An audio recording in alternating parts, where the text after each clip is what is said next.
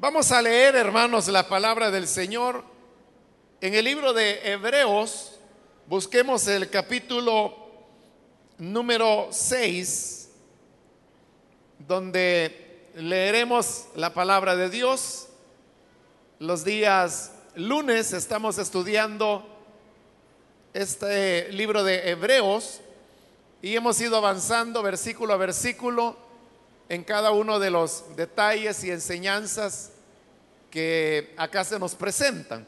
Y así es como hemos llegado hasta el capítulo 6, que es donde corresponde continuar ahora con este estudio de la palabra de Dios. Dice entonces el libro de Hebreos capítulo 6, versículo número uno en adelante, por eso, dejando a un lado las enseñanzas elementales acerca de Cristo, avancemos hacia la madurez. No volvamos a poner los fundamentos tales como el arrepentimiento de las obras que conducen a la muerte la fe en Dios, la instrucción sobre bautismos, la imposición de manos, la resurrección de los muertos y el juicio eterno. Así procederemos si Dios lo permite. Es imposible que renueven su arrepentimiento aquellos que han sido una vez iluminados, que han saboreado el don celestial, que han tenido parte en el Espíritu Santo y que han experimentado la buena palabra de Dios y los poderes del mundo venidero. Y después de todo esto, se han apartado es imposible, porque así vuelven a crucificar para su propio mal al Hijo de Dios y lo exponen a la vergüenza pública. Amén. Hasta ahí dejamos la lectura. Pueden tomar sus asientos, por favor, hermanos.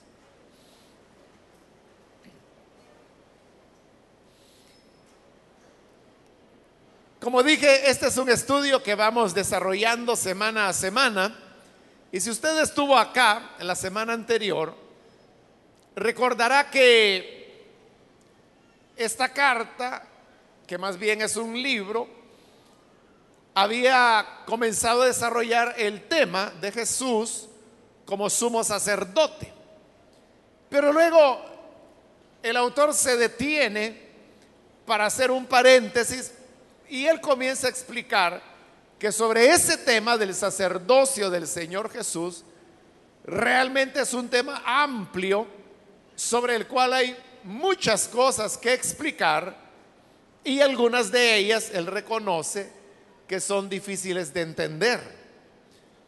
El problema era que los hebreos eran personas que no habían aprovechado el tiempo en el sentido de madurar lo suficiente desde que ellos recibieron el conocimiento del Evangelio.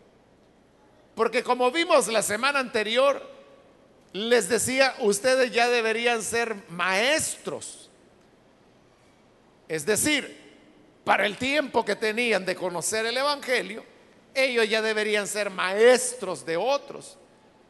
Pero resultaba que no era así y que había que estarles repitiendo los elementos básicos o como diríamos el primer grado de la fe cristiana.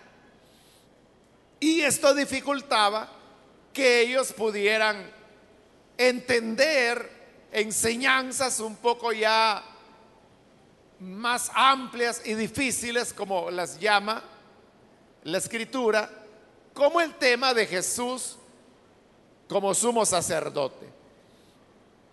Y luego venía la comparación del alimento. Entonces él decía que un niño recién nacido solamente se alimenta de leche.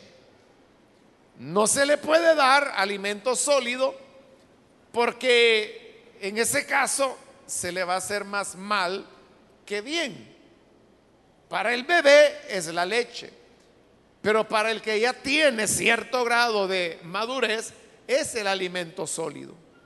Con eso lo que quiere decir la escritura es que las enseñanzas más sencillas del Evangelio son para los bebés en Cristo. En tanto que ya las enseñanzas, como el del sacerdocio de Jesús, era para personas que tenían mayor madurez.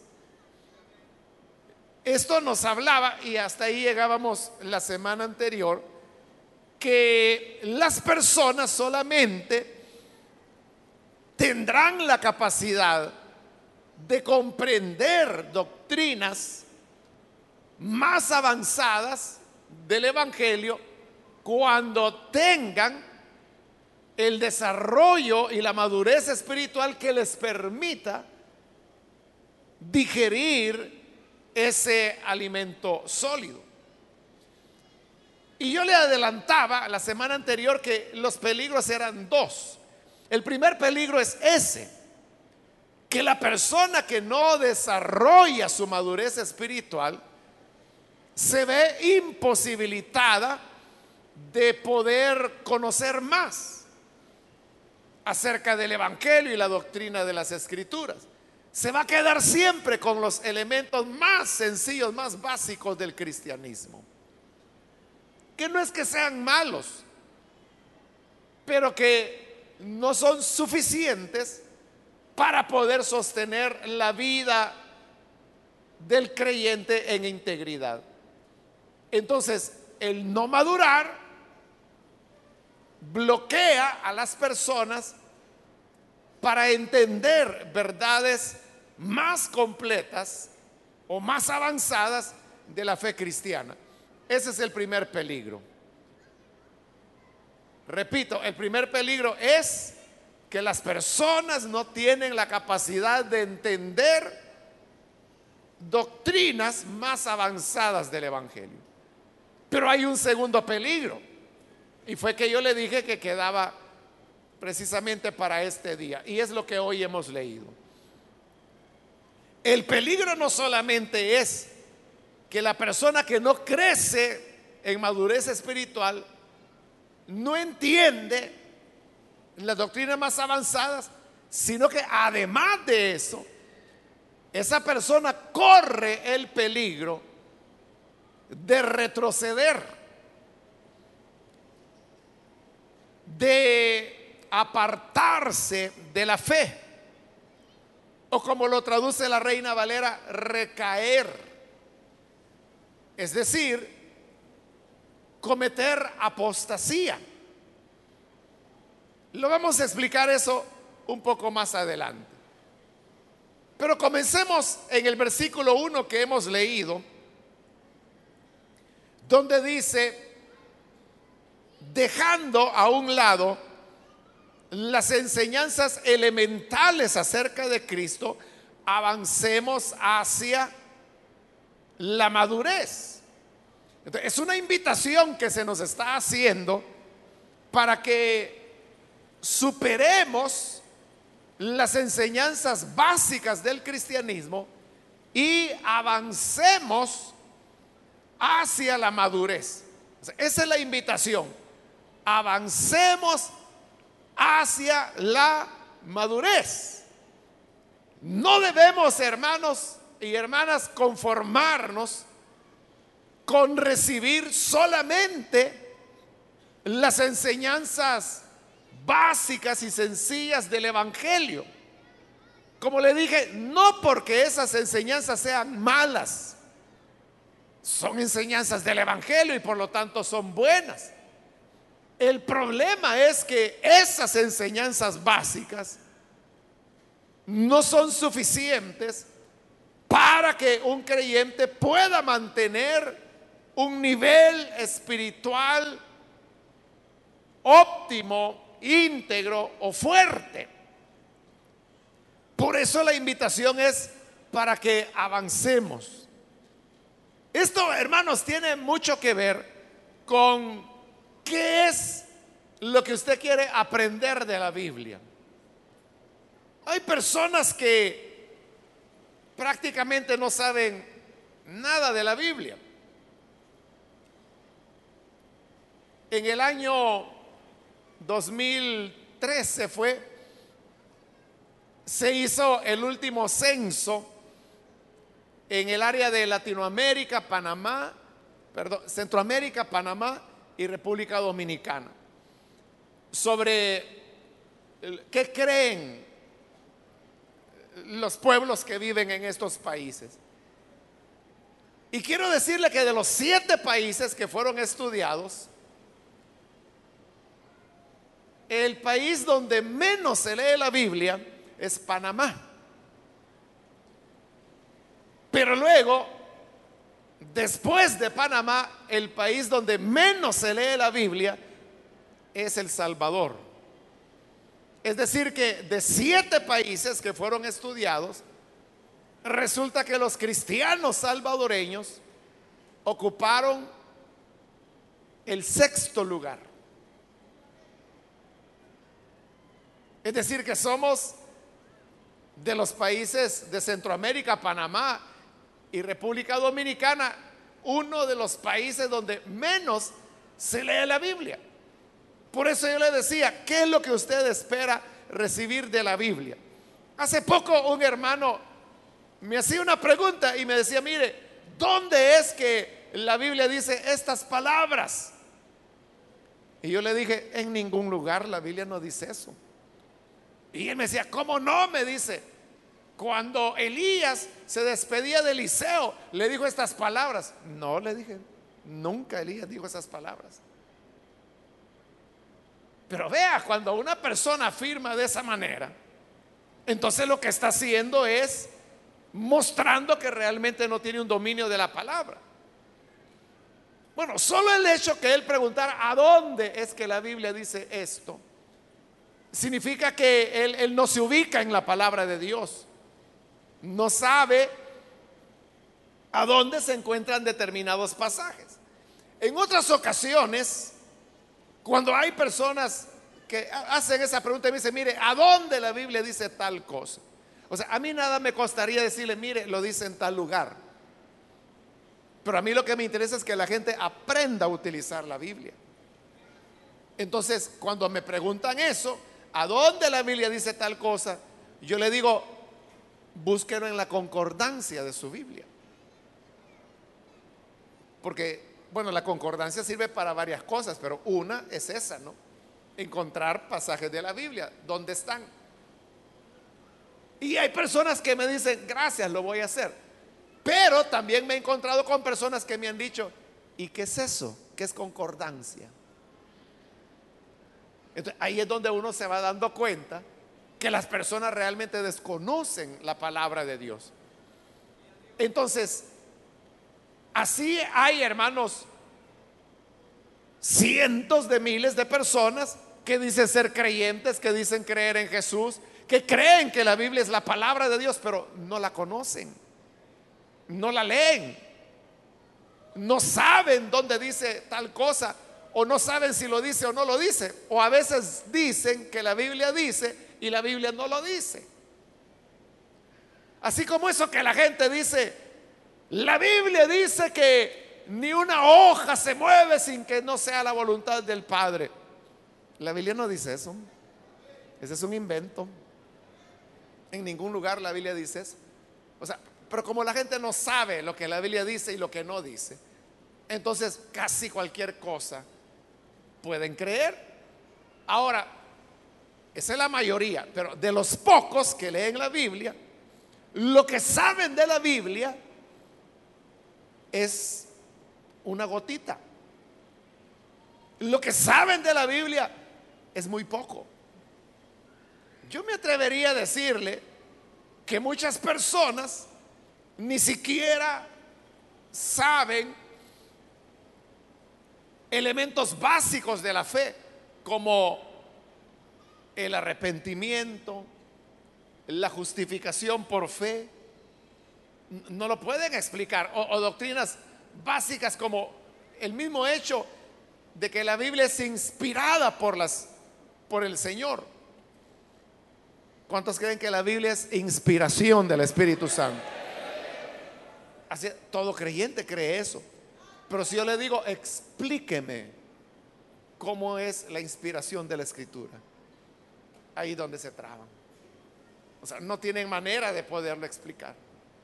Y ahí estamos hablando de una doctrina básica.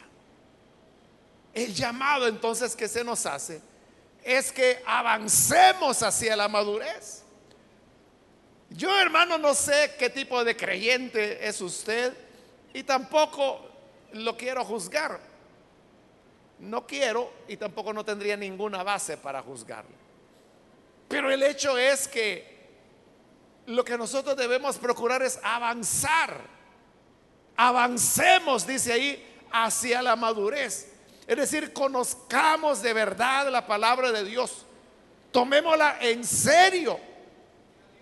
Tomemos, hermanos, la palabra de Dios como el mayor tesoro que nosotros tenemos y donde podemos aprender muchísimas cosas.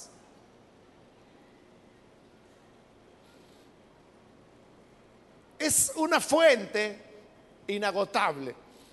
Y por eso es que el mismo versículo 1 dice, no volvamos a poner los fundamentos. Y menciona seis doctrinas que se consideraba que eran como los fundamentos, es decir, lo básico del cristianismo. Y menciona el arrepentimiento de las obras o sea, eso de quererse salvar por obras, que dice que eso conduce a la muerte, ese es un fundamento. La fe en Dios sería otro fundamento. La instrucción sobre bautismos es otro fundamento. La imposición de manos sería cuarto fundamento. La resurrección de los muertos sería la quinta doctrina básica. Y la sexta dice es el juicio eterno. Estas seis doctrinas que se mencionan ahí eran hermanos como el mínimo que todo creyente debería saber. Que son doctrinas que también nosotros las consideramos como básicas, porque cuando habla del arrepentimiento de obras muertas, ese es el tema del arrepentimiento que nosotros tenemos como una doctrina básica. Luego dice la fe en Dios. Ese es el tema de la justificación, que también lo tenemos como doctrina básica. La instrucción sobre bautismos, como está en plural, entonces está hablando de el bautismo en agua, el bautismo en el Espíritu Santo y el bautismo en el cuerpo, que son tres bautismos los que hay. También para nosotros eso es doctrina básica. Luego menciona la imposición de manos, que es una enseñanza que en el caso nuestro no lo damos a toda la iglesia, pero sí se le imparte a los diáconos y diaconisas y todos los hermanos y hermanas que cumplen una función de servicio dentro de la iglesia. Porque en nuestras iglesias la imposición de manos está limitada a los que ostentan un privilegio. Por eso es que a ellos se les da esa doctrina, que es básica también. Luego continúa diciendo la resurrección de los muertos, la quinta, y el juicio eterno, que sería la sexta, que ambos son temas acerca de eventos futuros o escatología, como algunos le llaman, aunque no es tan preciso a ese tipo de temas llamarle escatología. Pero bien, usted puede ver que esos son enseñanzas básicas o lo que nosotros llamamos doctrinas básicas. Pero ¿qué es lo que está diciendo? Que ya no estemos repitiendo lo mismo. Que ya no estemos enseñando y enseñando. O sea, porque eso las personas ya deberían conocerlo. Y como esa es la base o el fundamento, como dice ahí, usted sabe que el fundamento es aquello sobre lo cual se va a construir el edificio. las personas al manejar eso, que nosotros llamamos las doctrinas básicas, tienen el fundamento sobre el cual se puede continuar construyendo muchas otras enseñanzas que es ya la comida sólida para los que han alcanzado madurez. El problema con los hebreos era que había que estar repitiendo esos fundamentos, esas doctrinas básicas, porque nunca terminaban de entenderlo. Y es parecido, ¿verdad, hermanos? A lo que ocurre hoy en día, que las doctrinas básicas se repiten, se repiten, se repiten. Los días jueves y viernes acá en la iglesia es de doctrinas básicas. Dependiendo qué día a usted le corresponde venir, pero usted sabe que todos los jueves o todos los viernes, ahí está repitiéndose, repitiéndose, repitiéndose la doctrina básica. Y aunque se repite y se repite y se repite, muchas personas no le entienden. No entienden ni siquiera un tema tan fundamental como el de la justificación por fe. Y por eso es que la gente siempre está preguntando, mire, y si pasa esto, esto y esto, pierde la salvación. No he entendido lo que es la justificación por fe. así, si no entiende eso, que es la doctrina que hay que entender para la salvación, ¿cómo podrá entender toda la grandeza y riqueza que hay, hermanos, de conocimiento y enseñanza bíblica que podemos aprender? Entonces, es una invitación a avanzar hacia la madurez. Y dice el versículo 3, así procederemos si Dios lo permite. Es decir, si Dios nos da la ayuda, vamos a proseguir, vamos a avanzar hacia la madurez. Y eso es lo que tenemos que proponernos todos, hermanos. No se conforme usted con, con lo poco, usted tiene que ser de espíritu investigativo, leer la palabra. Cuando usted escuche algo que se dice, aquí que se enseña, usted diga, bueno, qué interesante eso, voy a buscarlo, voy a investigar acerca de este tema. Pero mucha gente no hace eso, no toman nota ni siquiera, sino que simplemente oyen, quizás entendieron, pero usted sabe cómo es la memoria humana, ¿no? Que usted pudo haber oído algo y haberlo entendido pero la semana usted dice, ¿cómo era la cosa? ¿Cómo fue que dijo? Al mes se acuerda ya de la mitad, a los dos meses ya lo olvidó todo. Otra vez hay que volver a repetir. Eso, hermano, sería como el niño que nunca aprendió aritmética. Nunca aprendió a sumar, a restar, a multiplicar y a dividir. Esa es la aritmética. Nunca la aprendió. O la aprendió y la vuelve a olvidar. Entonces, terminó el quinto grado y el año siguiente, cuando va a sexto, ya no sabe nada. Tiene que repetir el quinto. Vuelve a hacerlo. Llega a sexto, se le olvidó otra vez a quinto. Vuelve a hacerlo. Llega a sexto, pero no puede. Se le olvidó que regrese. y puede pasarse toda la vida haciendo quinto grado y quinto grado y quinto grado. Y nunca va a pasar de ahí. Así hay muchos creyentes que están repitiendo y repitiendo y repitiendo lo que Pablo llama, perdón, el libro de Hebreos llama los fundamentos. Pero que dice que ya, ya salgamos de eso y avancemos hacia la madurez. Así que hermanos, avancemos. Tomemos en serio la palabra de Dios. Porque ellas tienen la vida eterna. Amén, hermanos. Entonces, eso es como una continuación del capítulo anterior.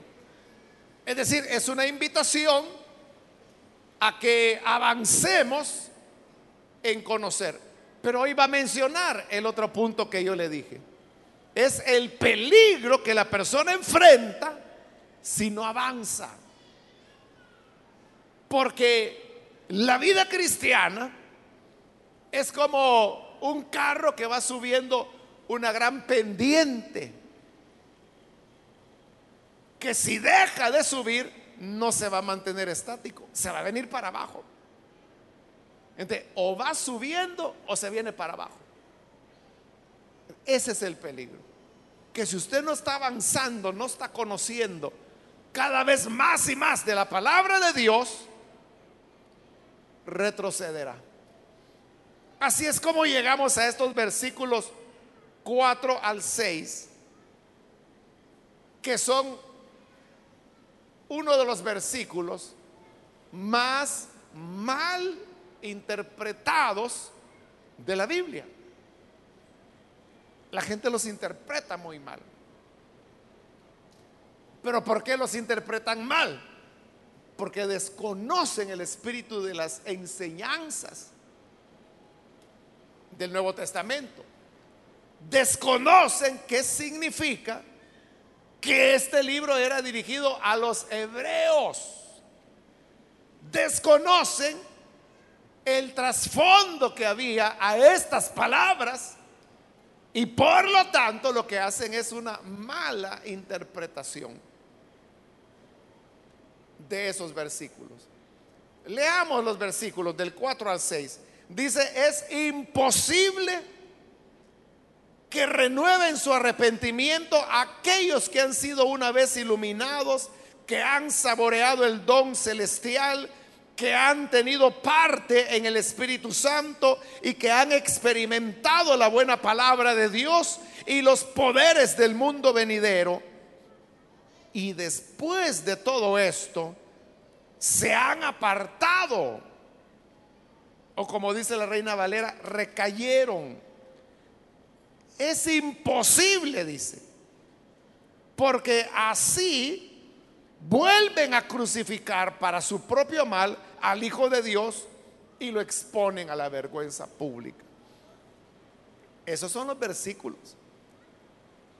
Pero como ahí habla de recaer, entonces es donde la gente interpreta mal el pasaje y dice, vaya, ahí está diciendo que para el que cae en pecado, ya le es imposible poder tener una renovación espiritual para el arrepentimiento, que ya no se puede. De ahí hay dos enseñanzas, malas enseñanzas, que salen del pasaje porque están interpretando mal el pasaje. Una interpretación es la que dice, la persona que cae en pecado pierde la salvación. Y la otra mala interpretación es, las personas que recaen, ya no hay reconcilio porque allí dice que es imposible que sean renovados para arrepentimiento. Esas dos interpretaciones son falsas porque no se está interpretando correctamente la palabra de Dios. ¿Por qué? Porque, como la reina Valera dice, recayeron, que sería caer de nuevo, ¿no? Pero en el lenguaje evangélico, ¿qué es lo que nosotros entendemos por caer? En el lenguaje popular evangélico, caer es fallarle a Dios, cometer algún pecado. Por eso decimos que un hermano que ha pecado, decimos, está caído. Como ese es el lenguaje coloquial que se usa entre evangélicos, entonces leen la Biblia desde ese lenguaje coloquial sin tener el cuidado de examinar qué es lo que significa la palabra recaer aquí. Es algo que yo ya le he explicado, pero se lo voy a repetir. Recaer ahí no se está refiriendo a cometer una falta, a cometer un pecado,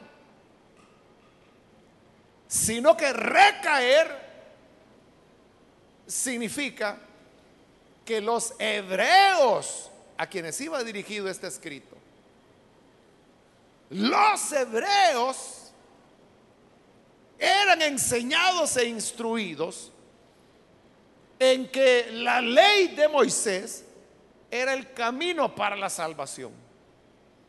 Bueno, de hecho así lo decía Éxodo. El que haga estas cosas vivirá por ellas. En otras palabras, el que cumpla la ley se salva. Salvación por obra, ¿verdad? Porque el que haga, se salva. Es salvación por obras. La ley.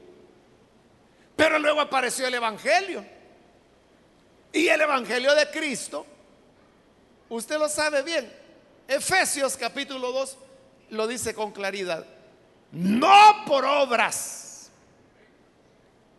para que nadie se gloríe, sino que es por fe.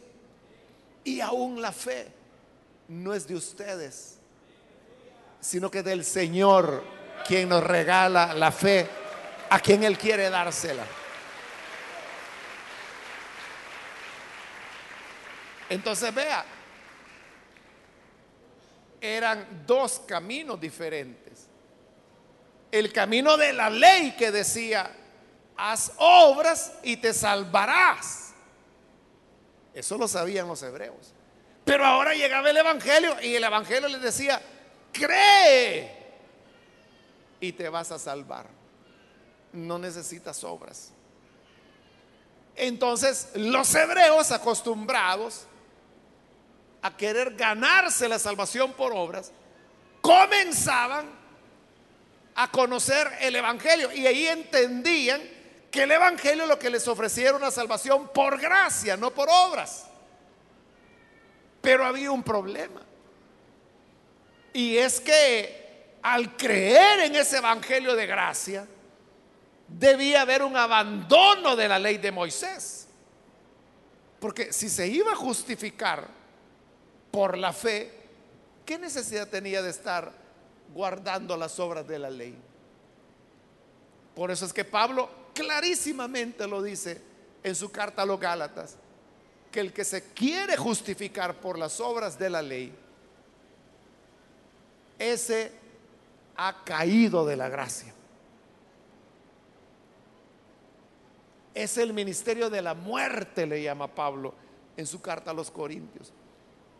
Entonces, creer en el Evangelio de gracia significaba abandonar el judaísmo. Pero ¿qué sucedía? Que cuando una persona quería abandonar el judaísmo, los judíos venían y comenzaban a perseguirlo. Es lo que Pablo explica en su carta a los Gálatas. Porque ahí le habían levantado una bola, una mentira, que andaban diciendo que Pablo también enseñaba la circuncisión, cosa que Pablo nunca hizo. Pero el mismo Pablo lo aclara y dice, bueno señores, supongamos que es cierto lo que estos locos dicen que yo enseño que hay que circuncidarse. Si fuera cierto que yo enseño que hay que circuncidarse, entonces, ¿por qué me andan persiguiendo los judíos? ¿Por qué tendrían que perseguirlo si él enseñaba supuestamente la circuncisión? El problema es que no le enseñaba. Y como no le enseñaba, por eso lo perseguían. Por eso es que Pablo explicaba que muchas personas volvían a la ley para evitar la persecución. Es decir, aquellos hebreos que habían escuchado del Evangelio y que sabían que era una obra de fe, no de obras materiales, era creer, porque no era por méritos, es por la fe. Ellos sabían que dejaban, tenían que dejar el judaísmo, pero dejar ese judaísmo significaba que los iban a perseguir, que la familia se les iba a poner en contra. Entonces, ¿qué hacían? Decían, bueno, aquel es un camino, es el camino de Moisés. Y este es otro camino, es el camino de Jesús. Si yo sigo el camino de Jesús, voy a tener problemas. Entonces mejor no. Regreso, recaigo. Recaían a la ley y volvían a querer justificarse por obras. De eso está hablando el pasaje. No está hablando de que se fueron a pecar, porque no se iban a pecar. Sino que era que volvían a su religión judía. No es que se iban a echar un trago. No es que iban a caer en una inmoralidad. No es que se iban a ir a robar. O sea, cuando dice recayeron, no es caer en pecado. Es recaer en lo que antes creían. Por eso yo le dije, eso es apostasía. ¿Y qué es la apostasía? La apostasía no es pecado.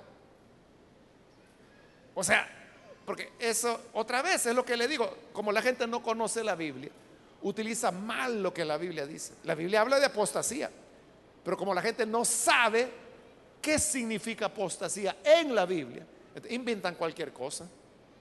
Entonces, cuando hay un hermanito que estaba medio parado en el Evangelio y que se fue a echar sus cervezas y se emborrachó y anda en zumba desde hace dos meses, viene la gente y dice, ay, apostató el hermano. No, él no ha apostatado. Él ha pecado, eso es otra cosa. Pecar es una cosa, apostatar es otra. ¿Qué es pecar? Cometer una falta, un pecado, cualquier pecado. Y siempre el pecado se comete por descuido de la persona. Pero yo le he dicho, esos hermanitos que caen, que pecan, usted puede ir y preguntarles. Y decirle, hermano, ¿qué le pasó? ¿Cómo es que anda aquí caído? Y el hermanito le va a decir, es que le va a poner una excusa. Es que en la iglesia no hay amor, es que a mí no me visita nadie. Cosas así dicen. Pero hay una realidad, se descuidó. Pero si usted viene, ah, vaya, y le pregunta, pero mire, ¿y usted cree que Jesús sigue siendo el Salvador? Sí, le va a decir. ¿Usted sigue creyendo que la Biblia es la palabra de Dios? Sí. Y aunque usted esté caído, usted sigue creyendo que Jesús es el único camino, la verdad y la vida. Sí, le va a decir. Es decir, él sigue creyendo la verdad, no la está practicando, pero la sigue creyendo, entonces no es apóstata. Apóstata es el que renuncia a la fe. Apóstata es aquel que no toma, no fuma, no es borracho, no es mujerero. Lleva hasta una vida moralmente más recta que muchos creyentes. Pero si usted viene y le dice, ¿usted cree que Jesús es el Hijo de Dios? No. Jesús fue un revolucionario, fue un iluminado, él fue a estudiar a la India. Y ahí a Buda le ayudó. Y ahí es donde él se iluminó. Eso era Jesús, un iluminado. ¿Y usted cree que solo en Jesús hay salvación? No, no. Jesús solo fue un maestro la salvación es cuando uno va alcanzando grados de conciencia y va recibiendo la iluminación. Esa es la salvación. ¿Y usted cree que habrá un juicio? No, juicio no va a haber. Juicio es el que nosotros hacemos de nosotros mismos. Ese es apóstata, mire. Porque está negando todas las doctrinas, aunque no esté en pecado. Me he dado a explicar hasta aquí, hermano. Es diferente, entiende, ¿verdad?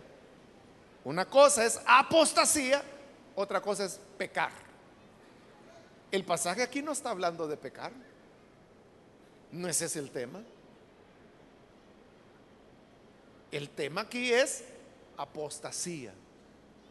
Por eso es que la traducción de la NBI me parece más atinada, porque no utiliza la expresión recaer, que por ese lenguaje coloquial de los evangélicos podemos entenderlo mal, sino que utiliza la expresión apartarse, porque apostasía viene del griego apostación, que lo que significa es separar.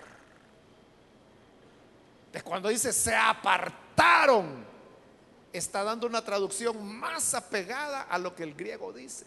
Porque es eso, apartarse de la sana doctrina.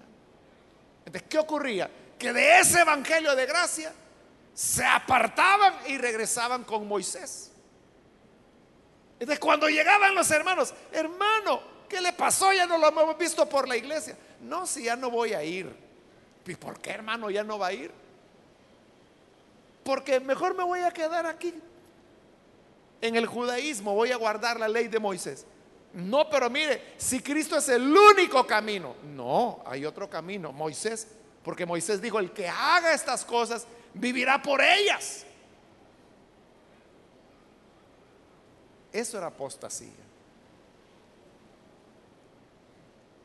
Para el que peca, para el que cae en pecado, ¿hay remedio o no hay remedio? Por supuesto que sí. Si no hubiera remedio, hermanos, todos nosotros ya estaríamos cocinados. Sí, siendo honestos con Dios. Después que usted creyó en Jesús y después de su conversión, ¿usted ha pecado? Sí o no. Siendo honesto. Entonces, si no hay remedio al pecado, por eso digo, todos estaríamos fritos. Pero hay remedio para el que peca. Sí. La Biblia dice, si alguno ha pecado, ah, ¿verdad? Que bien se lo sabe. Abogado tenemos para con el Padre, Jesucristo el justo.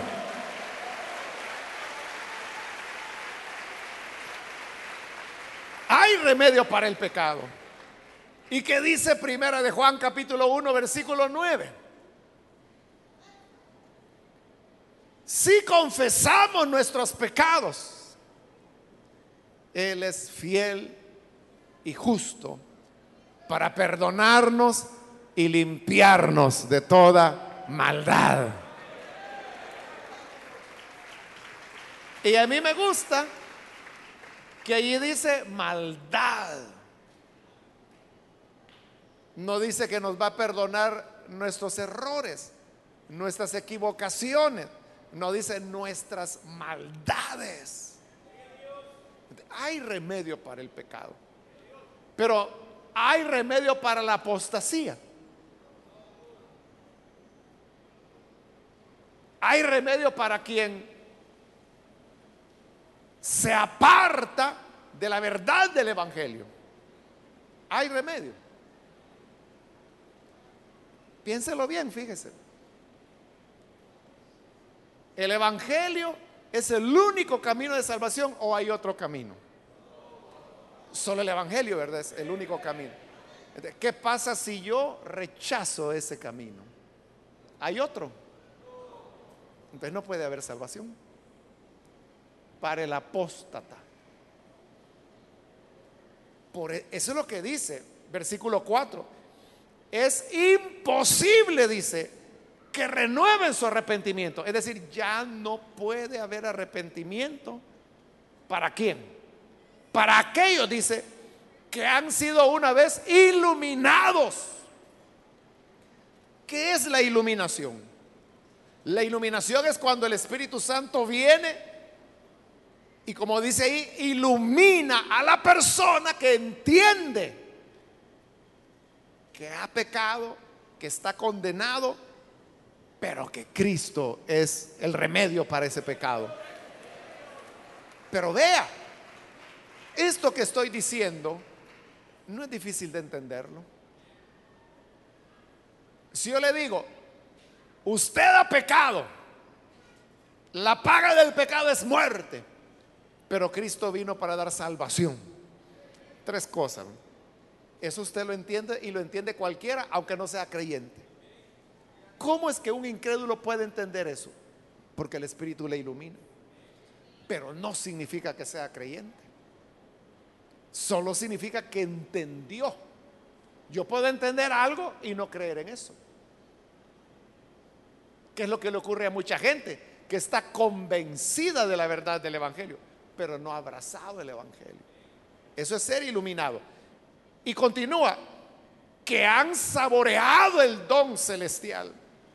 ¿Cuál es el don celestial? El regalo que Dios nos ha dado es la salvación que hay en Cristo. De como la persona oye, saborea.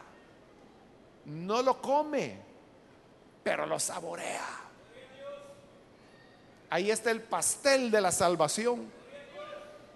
Y el Señor dice, vengan, coman, sin precio, sin dinero, es gratis. Y ya vemos gente que fuimos y comimos, ¿verdad?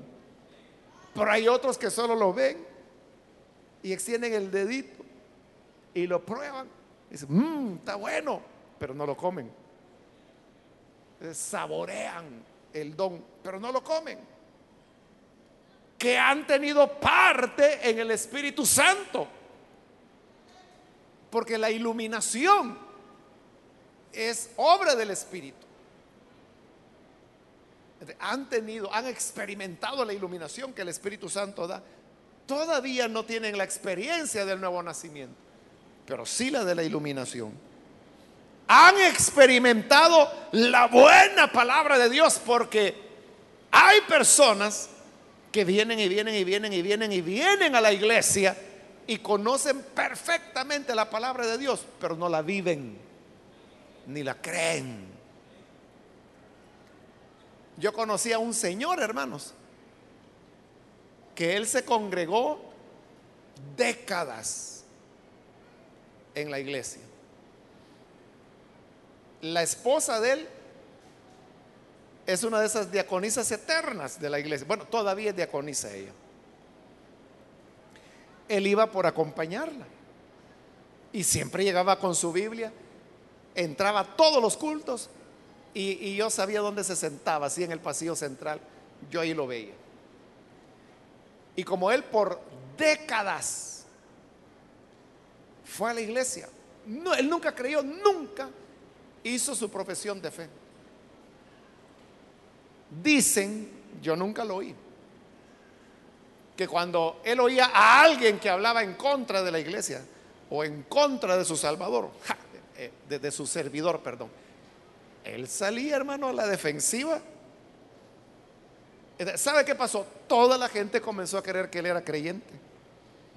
Y en la iglesia todos le decían, hermano, Dios le bendiga, hermano. Dios le bendiga, decía él. Y él no era creyente.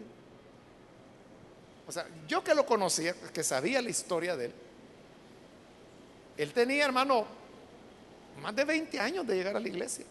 22, 25 años, algo así. Nunca creyó en el Señor. Pero como la gente ahí lo veía, podían faltar los diáconos, podían faltar los ancianos, pero él no faltaba. Todo el mundo pensaba que era hermano y no era hermano. Finalmente él falleció y falleció sin haber recibido al Señor. Su esposa, viuda, sigue siendo diaconisa, de esas hermanas que ya son parte de la decoración de la iglesia. Así el hermano, o sea, muy, muy entregado. Entonces, él experimentó la buena palabra de Dios, por supuesto. Si él oyó, hermano, yo no sé cuántas predicaciones, cientos de predicaciones. Él le encantaba, nunca creyó hay personas que pueden experimentar la buena palabra sin llegar a la conversión. Y dice, y los poderes del mundo venidero. Los poderes del mundo venidero son los dones del Espíritu Santo. Cualquiera que venga aquí, por pagano que sea, puede escuchar lenguas, interpretación de lenguas, profecía, palabra de ciencia, palabra de sabiduría. Puede ver en acción los dones de sanidades, don de fe, milagros, etc. Pero no es creyente. Y después, dice, de haber experimentado todo esto, se apartan, vuelven a sus obras, a su judaísmo. Entonces, estos tienen oportunidad de perdón, de arrepentimiento. Es imposible, dice. Porque entonces habría que crucificar otra vez a Jesús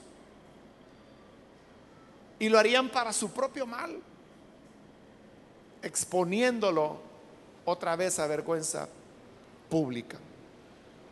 ¿Por qué tendrían que sacrificarlo otra vez? Por lo que yo ya le dije. El único camino es el Evangelio. ¿Y por qué es el único camino? Porque en el Evangelio Cristo murió por el pecador. Pero si yo rechazo eso y digo, está bien, Cristo murió por el pecador, es el único camino. Pero yo creo que Moisés es buena gente también. Me voy con Moisés. Eso es apostasía. Puedo tener oportunidad de arrepentimiento o de perdón. ¿Cómo? Si ya rechacé al único que murió. Entonces dice aquí, lo único sería que lo vuelva a crucificar para él, ¿no? Porque ya lo rechazó la primera vez, tendría que crucificarlo otra vez, volverlo a crucificar y exponerlo a vergüenza pública para que haya otra vez camino para él. Porque el camino abierto lo rechazó. Entonces, ¿de qué nos está hablando el pasaje? Nos está hablando de que si pecamos ya no hay reconcilio. No. Está hablando el pasaje de que si pecamos se pierde la salvación. No se está hablando de ese tema. Lo que se está diciendo es que si no crecemos en la madurez, si no avanzamos en el conocimiento serio de la palabra de Dios, corremos el peligro de apostatar del Evangelio. Y si usted me dice, una persona puede apostatar, sí, sí. Yo conozco personalmente dos casos. Uno de una hermana que aquí fue diaconisa, fíjese, diaconisa. Y luego apostató, volvió a la iglesia católica, se casó bajo la iglesia católica. Jamás volvió a la iglesia. Tiene unos 20 años quizás de no venir a la iglesia. Ese es un caso. Y otro caso, bueno, este hasta predicador fue. Era predicador. ¿Y saben que está ahora? Está en los cultos mayas. O sea, hoy está adorando al Santo Fuego, a la Santa Tierra, a la lluvia, al sol, a la luna. Después de ser predicador. ¿Eso qué es? apostasía. O sea, porque ahí no es que pecó. No es que se hizo bolito o algo. No, no, no. Es que dejó de creer en Jesús para ir a creer en la Pachamama. Sí, que así le llaman a la tierra, ¿no? La madre tierra. Eso es apostasía. Otros se pueden volver incrédulos, escépticos. ¿Y sabe por qué retroceden? Aquí lo dice. Porque no avanzamos hacia la madurez. Entonces, no es cuestión únicamente de que, ah, es que como yo soy intelectual, yo quiero conocer mucho de la Biblia y voy a tener muchos libros y voy a aprender. O sea, no es una cuestión intelectual. Es una cuestión de que si no avanzas y tú dices, no, a mí con un tres gritos que peguen en el mensaje, yo salgo lleno, hermano.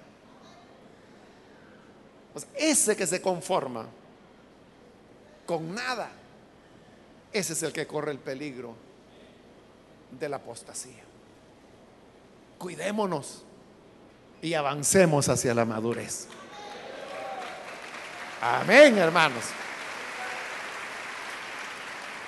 Vamos a orar, vamos a cerrar nuestros ojos. Padre, te damos las gracias por las personas que están aquí al frente, como también por los televidentes, los radioescuchas, cualquier medio que tú permitas para que tu palabra pueda llegar. Te ruego, Padre, que tú puedas perdonarles, renovarles. Y tú que eres el que nos ilumina, el que nos hace comer del don celestial. Comparte con estos que creen tu santa palabra. Y que este sea un primer paso para avanzar hacia la madurez, para que no retrocedamos y podamos así, Señor, cada día de nuestra vida mantenernos creciendo, aprendiendo, desarrollándonos y nunca dejar de conocer tu palabra, pues es lo único que garantizará nuestra estabilidad en la fe. Bendice a tu iglesia. Ayúdanos a todos a amar tu palabra, a avanzar en el conocimiento, a que no nos conformemos con el mensaje trivial de siempre, sino que avancemos para recibir el alimento sólido que tú prometes para los que han alcanzado madurez. Por Jesús nuestro Señor lo pedimos. Amén y amén.